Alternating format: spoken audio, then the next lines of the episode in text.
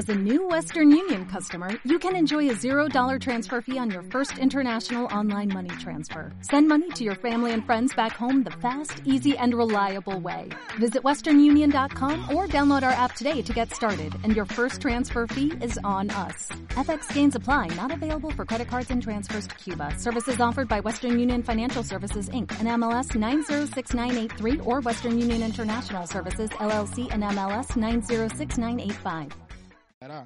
Se nos quitará el miedo a la gente y a la inseguridad económica.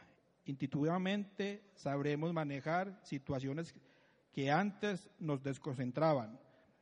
De pronto comprenderemos que Dios está haciendo por nosotros lo que nosotros mismos no pudimos hacer.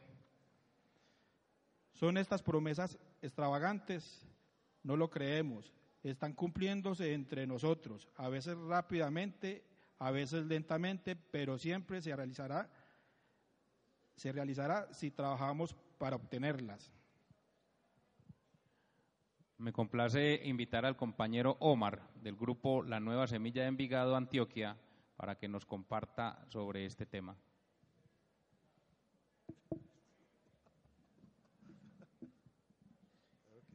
Ayuda, ayuda. Y ahí está bien, hermano.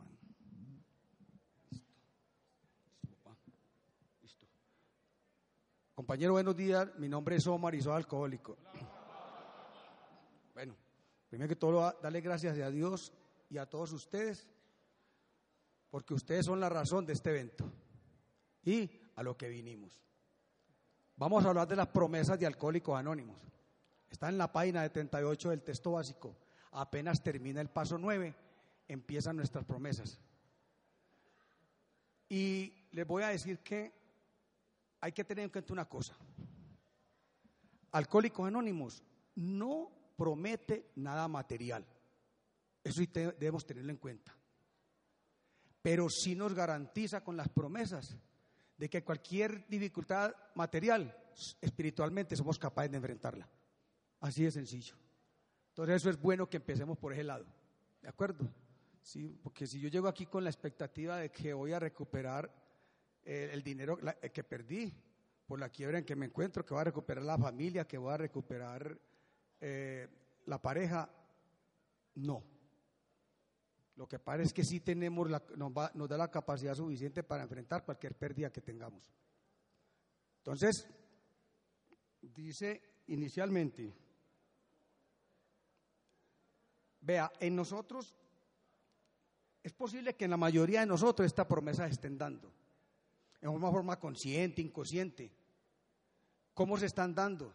La intensidad con que se den, también se están dando, pero todo depende del trabajo que yo, que yo haga. Es de mi trabajo que depende que estas eh, 12 promesas se estén dando en nosotros. Personalmente yo he tomado estas promesas como un termómetro, o como dice mi padrino, esto es un sobrietómetro, estas 12 promesas. Entonces, a mí esto, eh, había un maestro, o un maestro nos dice, si las cosas no marchan, solo existen dos razones o dos explicaciones. O tu perseverancia está siendo probada o necesitas cambiar de rumbo para descubrir cuál de las opciones es la correcta, ya que son actitudes opuestas. Usa el silencio y la oración. Poco a poco las cosas se van aclarando misteriosamente. Hasta que tienes fuerzas suficientes para escoger. Una vez tomada la decisión, olvida por completo la otra posibilidad. Y sigue adelante, porque Dios es el Dios de los valientes. Y agrega, al final, todo siempre acaba bien. Si las cosas no van bien, es porque todavía no has llegado al final. Eso dice un maestro. Y precisamente la primera promesa nos habla de esto y nos dice, si nos esmeramos en esta fase de nuestro desarrollo, nos sorprenderemos de los resultados antes de llegar a la mitad del camino. Hombre, ¿qué tiene que ver con esta, con esta promesa? Como resultado de la vivencia de las enseñanzas de los pasos 1 al 9 y haciendo uso de las dotes de líderes que tenemos todos los alcohólicos. Todos los alcohólicos somos líderes. Todos. ¿Qué es lo que pasa? El miedo no nos ha dejado sacar esas dotes de líderes avantes, sacarlas adelante. Porque el ser humano actúa por, dos por una de estas dos razones, o por amor o por miedo. Y el alcohólico, llámele quien llame, sea quien sea, siempre ha actuado por miedo. Por eso nosotros cuando entramos a este programa de los de espiritual de los doce pasos, yo estoy haciendo un viaje, que es el viaje del miedo al amor. Yo tengo que dominar los miedos, yo tengo que dominarlos, yo tengo que renunciar a los miedos. Yo en el amor nací, el miedo fue lo que aprendí. Solamente tengo una alternativa, renunciar a esos miedos y volver al amor. Y el único camino que tengo para eso es el camino de los doce pasos. Y yo en ese camino estoy. Entonces nosotros, ese miedo no nos va a sacar las dotes del líder. El líder, como líder, entonces yo tengo el entusiasmo suficiente para seguir haciendo este trabajo que me corresponde. Y me da la, me da la capacidad de asombro suficiente para darme cuenta del avance que tengo yo día a día en este programa. ¿Sí? ¿A qué me lleva esto? A conseguir la unidad conmigo mismo. Y es de la única manera que yo soy capaz de hacer unidad con otro cuando tengo unidad conmigo mismo. Entonces, ¿qué es? ¿Qué nosotros? A mí en este momento no me importa en la parte del camino que vaya. Otro maestro por ahí decía, cuando yo emprendo un camino, lo importante no es llegar, es disfrutar del camino. Y yo lo estoy disfrutando. ¿Esto qué, qué hace cuando yo estoy trabajando todas estas cuestiones? que este programa qué hace? Me va acercando día a día con los resultados que va obteniendo a eso que todo alcohólico anónimo se merece, a eso que se llama paz interior. Vamos a la segunda promesa, porque esto hay que darle, porque si no me coge el día. Dice, vamos a conocer una libertad y una felicidad nuevas. Vea, nuestro programa de Alcohólicos Anónimos, por ser espiritual, es un programa ego-reductor. Por tal motivo, nos hace libres. Y en esta fase de nuestro desarrollo empezamos a sentir esa libertad. Hombre, y yo aprendí algo muy, muy, muy lindo, hombre. Libertad no es, no es ausencia de compromisos. Yo creía que eso era libertad, cuando yo no tenía compromiso con nada ni con nadie. Libertad no es ausencia de compromisos. Aprendí que libertad es tomar la decisión efectiva en el momento preciso. Eso sí es libertad y eso nos los da estos pasos. Y recuerde que las promesas están inmediatamente después de que termine el paso 9. Yo no tomaba decisiones anteriormente. ¿Y sabe por qué no? Por miedo. Vea, es que esto es lo bonito en las vivencias. Yo ayer tomé una decisión. Ayer estaba yo en la mesa, allí donde están los compañeros de la OSG, y recordé el déficit financiero que tiene la comunidad que hasta junio eran de 57 millones y ahorita septiembre compartió una compañera, la compañera María Eugenia, de que eran 47 millones. Yo ayer tomé una decisión. ¿Sabe qué decisión tomé? Voy a darle mensualmente 10 mil pesos a la comunidad a través de la OSG. 10 mil pesos mensuales como un aporte. La tomé ayer. Le entregué los 10 mil pesos al compañero Jessy y le dije, esta es una decisión que estoy tomando yo hoy. Y me parece que es una decisión efectiva en este preciso momento cuando la comunidad tiene esas dificultades financieras. Compañeros, si los alcohólicos que estamos acá tomamos una decisión parecida, así sean dos mil pesos mensuales, cinco mil pesos mensuales, ¿no creen ustedes que en mucha parte ese déficit se va a venir a piso? Ahí les dejo la inquietud. Yo no tomaba decisiones anteriormente precisamente por miedo. Entonces, si, era por miedo, si tomaba alguna, no era la mejor decisión, ni era efectiva, ni la estaba tomando en el momento preciso. En el trabajo, ¿por qué? Me daba miedo perder prebendas, me daba miedo perder el empleo. En mi casa, el miedo a ese sentimiento de culpa que yo manejaba, ¿qué decisión iba a tomar por Dios? Ninguna. Ahorita yo tomo decisiones que yo nunca creí que era capaz de tomar. Sí, y le voy a decir por qué. Apenas apenas empiezan las promesas en esa página 78 del texto básico, apenas empiezan. Mire lo que nos dice el, el noveno paso. ¿Sabe qué, papá? Usted tiene carácter, utilícelo. Apenas termina en la página 78, mire lo que nos dice. Para mí es maravilloso esto. Nos dice, el paso 9 es, el paso de las relaciones interpersonales. Y me llama a tomar decisiones y me dice, debemos tener sentido común y tacto, ser considerados humildes sin ser serviles o rastreros. Como criaturas de Dios, nos paramos en nuestros propios pies, no nos arrastramos ante nadie. Ah, eso es una maravilla, ¿no? ¿No es muy bonito esto? Me está diciendo, usted tiene carácter papacito, utilícelo entonces. Yo lo estoy utilizando. Pero mire lo que dice ahí, debemos ser considerados humildes. Sí, o sea, para yo actuar de esta manera hay una palabra clave y mágica que se llama cortesía.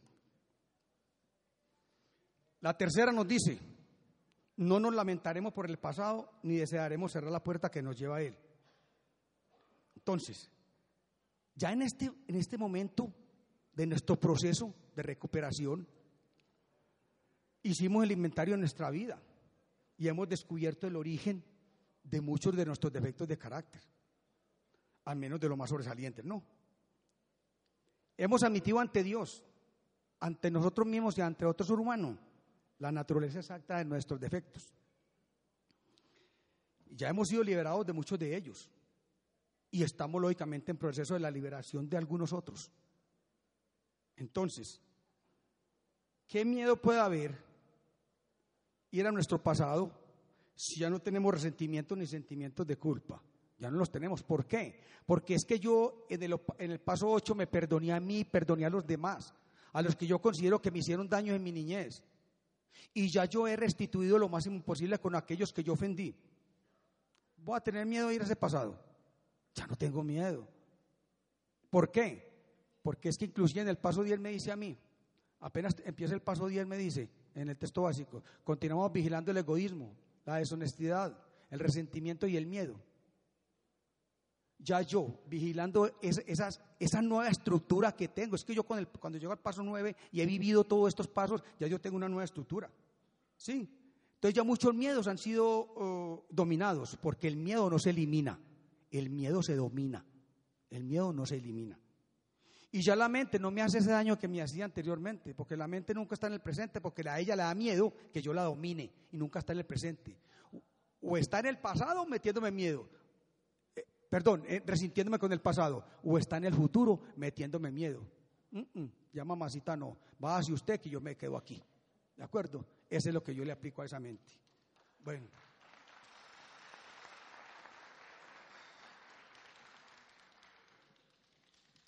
¿Qué nos dice la cuarta promesa?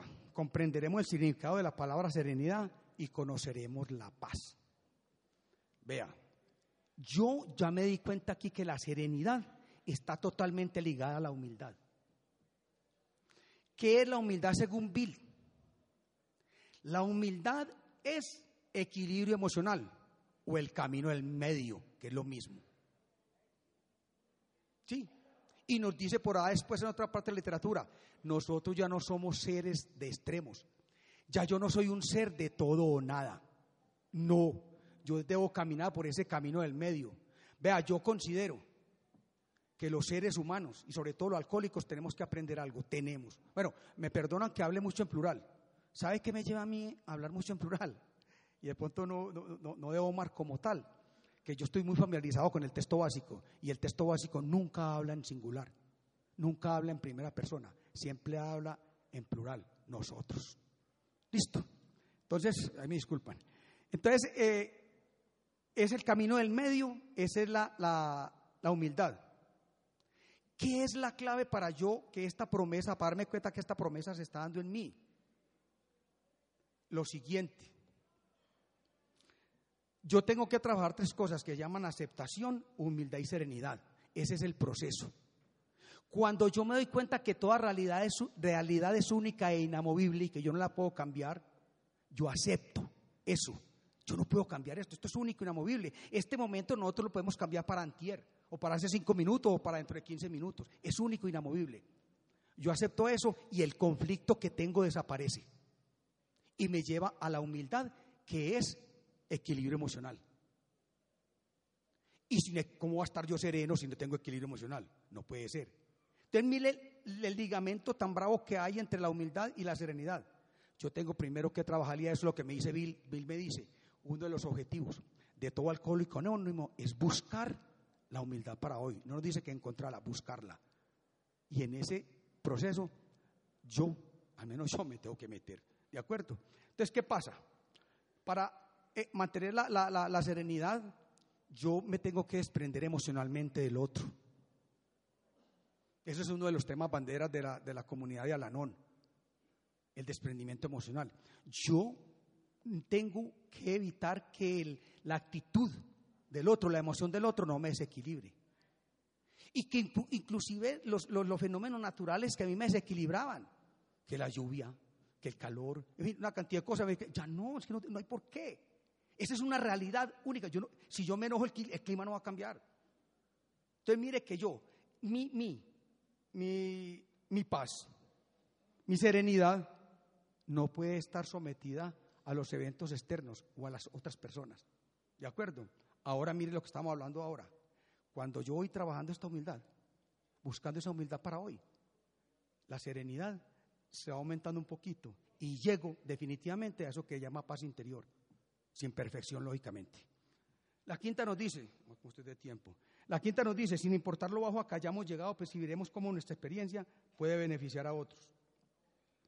Vea, después de haber sanado la gran mayoría de nuestro pasado, nos damos cuenta que por profundo que fuera el fondo que nosotros tocamos cada uno de nosotros, es simplemente la experiencia mía como individuo.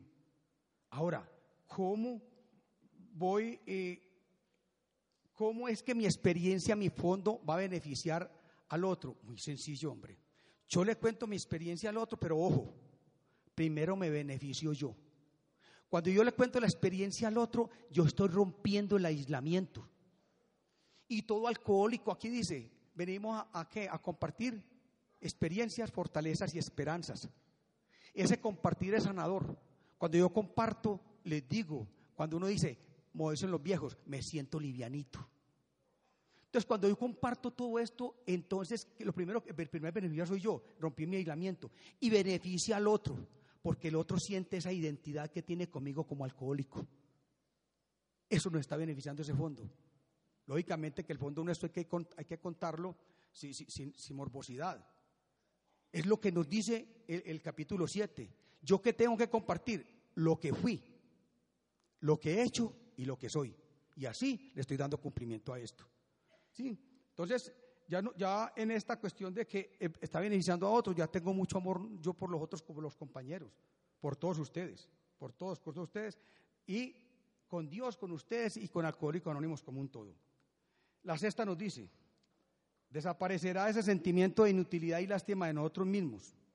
Vea, el paso 3, en la página 52 del, del de pasta dura, del pequeño de pasta dura, nos dice, únicamente la acción continuada en estos pasos como forma de vida traerá, traerá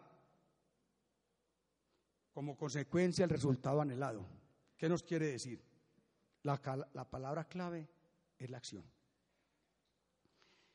Y entonces, si yo estoy en permanente acción a través de las reuniones, si yo me monté en el triciclo, porque este trabajo que yo, yo comparo el trabajo de la recuperación como un triciclo.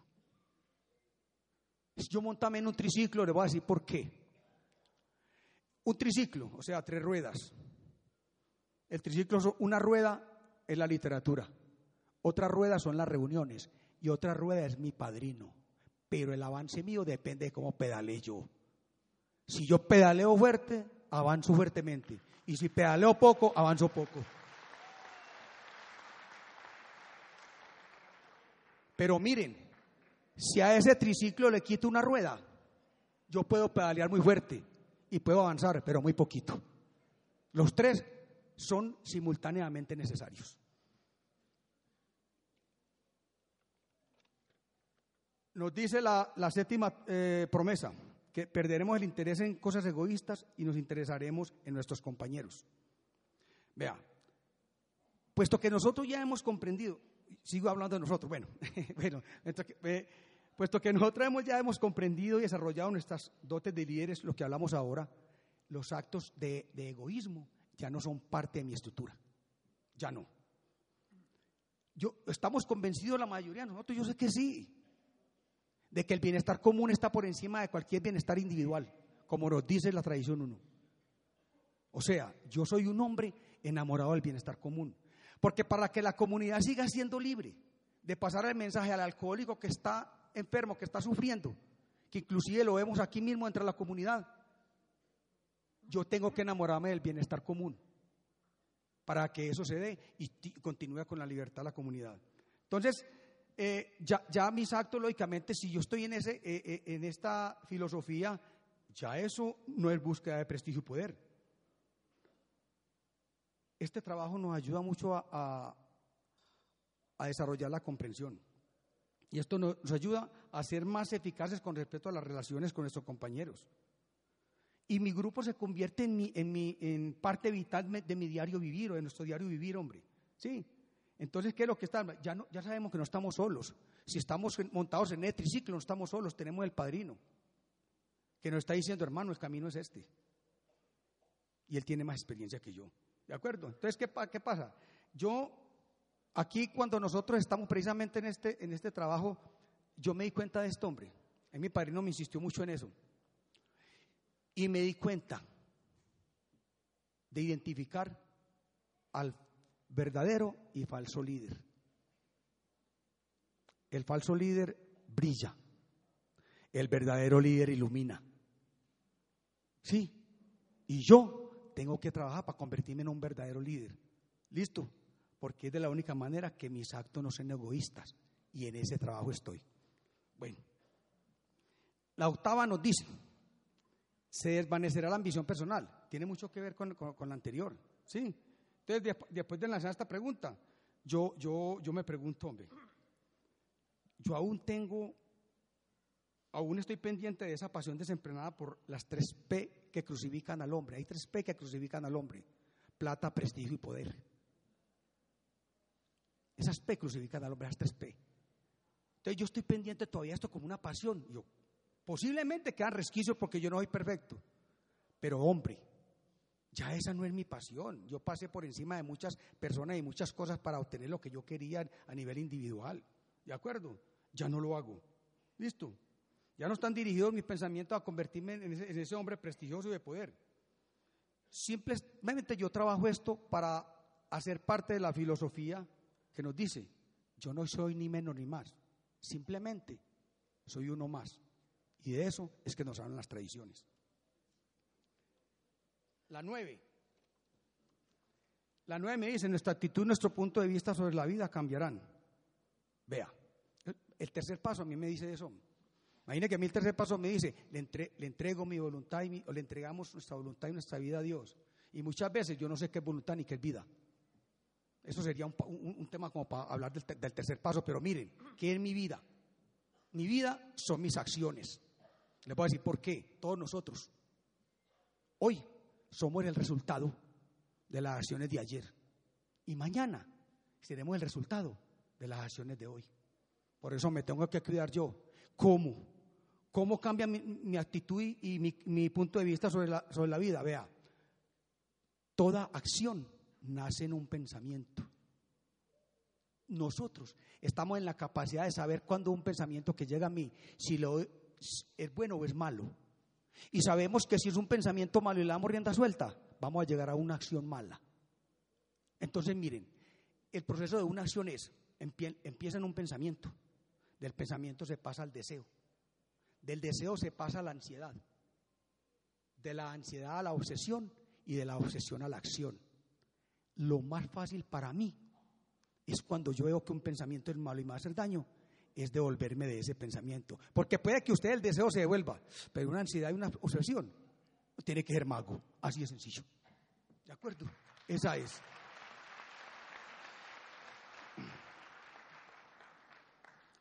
Y, si yo practico esto, ¿a qué me lleva? a tener una, buena, una, nueva visión sobre la vida. Una vez ahí me decía un compañero de trabajo, vivir es muy fácil, hermano. Yo, ¿cómo así? Y yo lo entendí, y vivir es muy fácil. Porque él me decía, es que vivir es respirar. Sí, eso es vivir, fácil o no. Yo respiro y estoy viviendo. ¿De acuerdo? Pero yo en este momento no me puedo conformar con eso. Yo tengo que buscarle calidad de vida a mi vida. No me creas tan aguacate. Esto. Entonces mire que yo, yo, yo sigo trabajando la buscando calidad de vida mía a mi familia y calidad de vida a los alcohólicos que están aquí, porque yo soy responsable de los alcohólicos compañeros que están en este momento, de los que algún día vendrán, vendrán y tal vez inclusive de aquellos que nunca lleguen, porque yo tengo que saber de que aquellos que nunca lleguen sepan que Alcohólico Anónimo existe y que es una solución.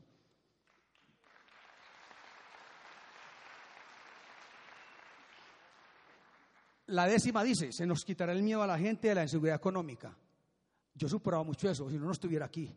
Y si estuviera aquí, estuviera temblando. Sí, vea, miedos. Y seguimos hablando de miedos. Y estos siempre estarán ahí.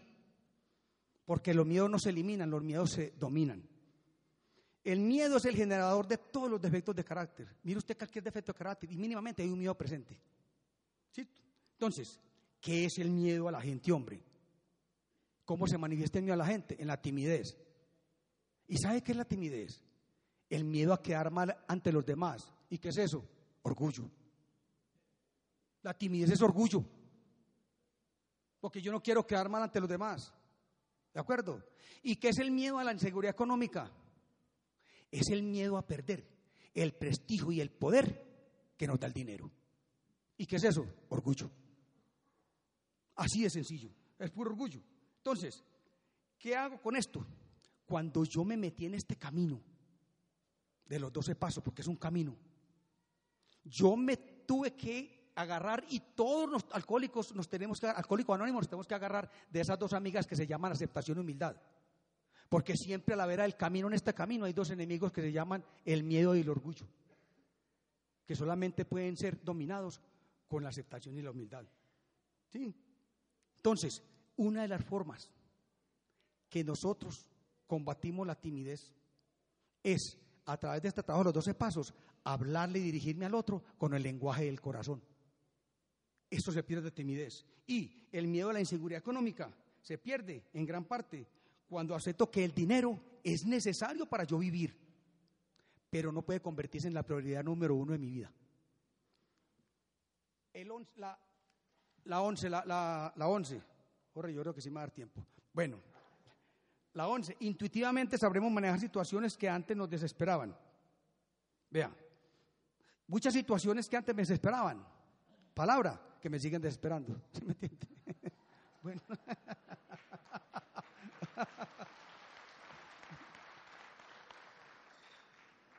Pero he tenido avances, hombre. Este tema que yo le estoy a ustedes compartiendo hoy, yo lo escribí en el año 2012. Yo escribí estas promesas en el año 2012, o sea, hace cinco años. Y en ese entonces, a una de las cosas que más, que a mí me desesperaban más, es los trancones. Y usted sabe que en Medellín eso pues es pan diario. Eso me desesperaba. Hombre, pero llegué a comprender con la ayuda del padrino, con la ayuda de otros compañeros de la comunidad.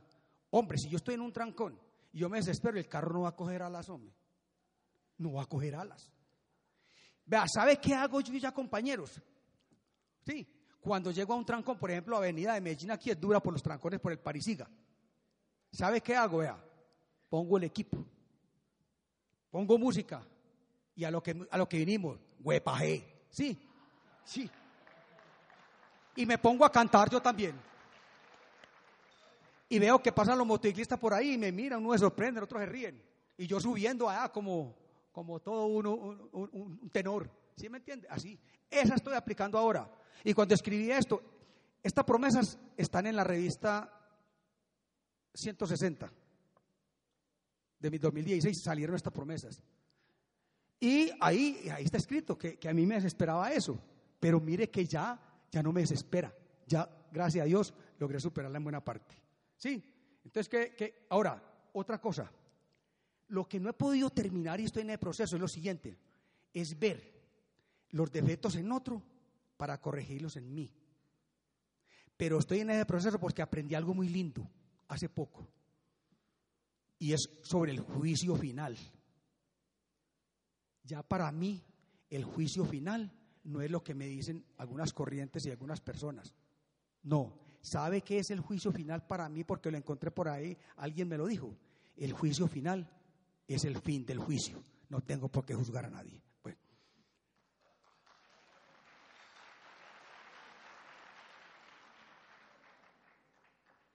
Y la 12, Jorge me dio el tiempo, dice, de pronto comprenderemos que Dios está haciendo por nosotros lo que por nosotros mismos no podíamos hacer. Ojo con esto. Yo estoy convencido de esta promesa.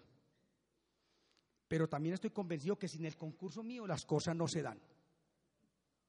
Un filósofo por ahí dice, milagro es un acto concertado entre Dios y el hombre. Una compañera aquí de la, de la, de la comunidad dice lo mismo, pero en, una, en, una, en un lenguaje más sencillo y dice, milagro es mi logro. Milagro es mi logro de la mano de Dios. Es lo mismo y yo estoy de acuerdo con la cuestión. Si yo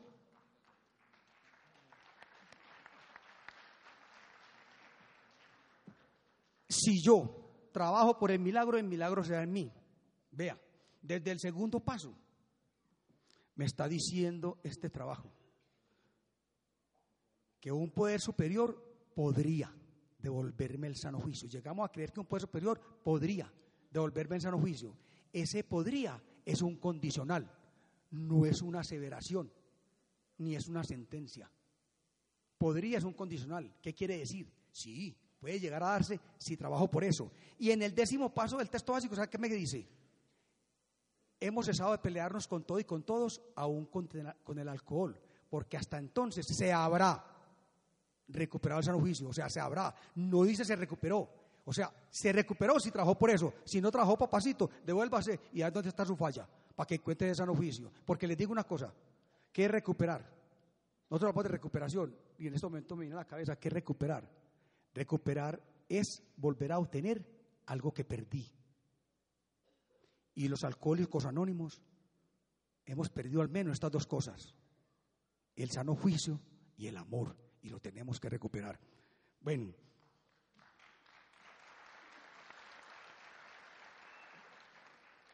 Luego el tercer paso me dice que tengo que poner mi voluntad en mi vida ante Dios. Y esto implica mucha acción, mucha acción. En los pasos 6 y 7, Dios hará en mí lo, lo, que le corresponde y cuando yo haga lo que me corresponde. En resumidas cuentas, Dios hace por mí lo imposible, siempre y cuando yo haga lo posible. Y esto, ¿sabe quién nos refrenda esto? La refrenda una de las frases del doctor Bob que nos dice, no debo enorgullecerme por estar sobrio hoy. Es solo por la gracia de Dios que yo lo hice. Y por eso debo estar agradecido. Muchas gracias, compañeros.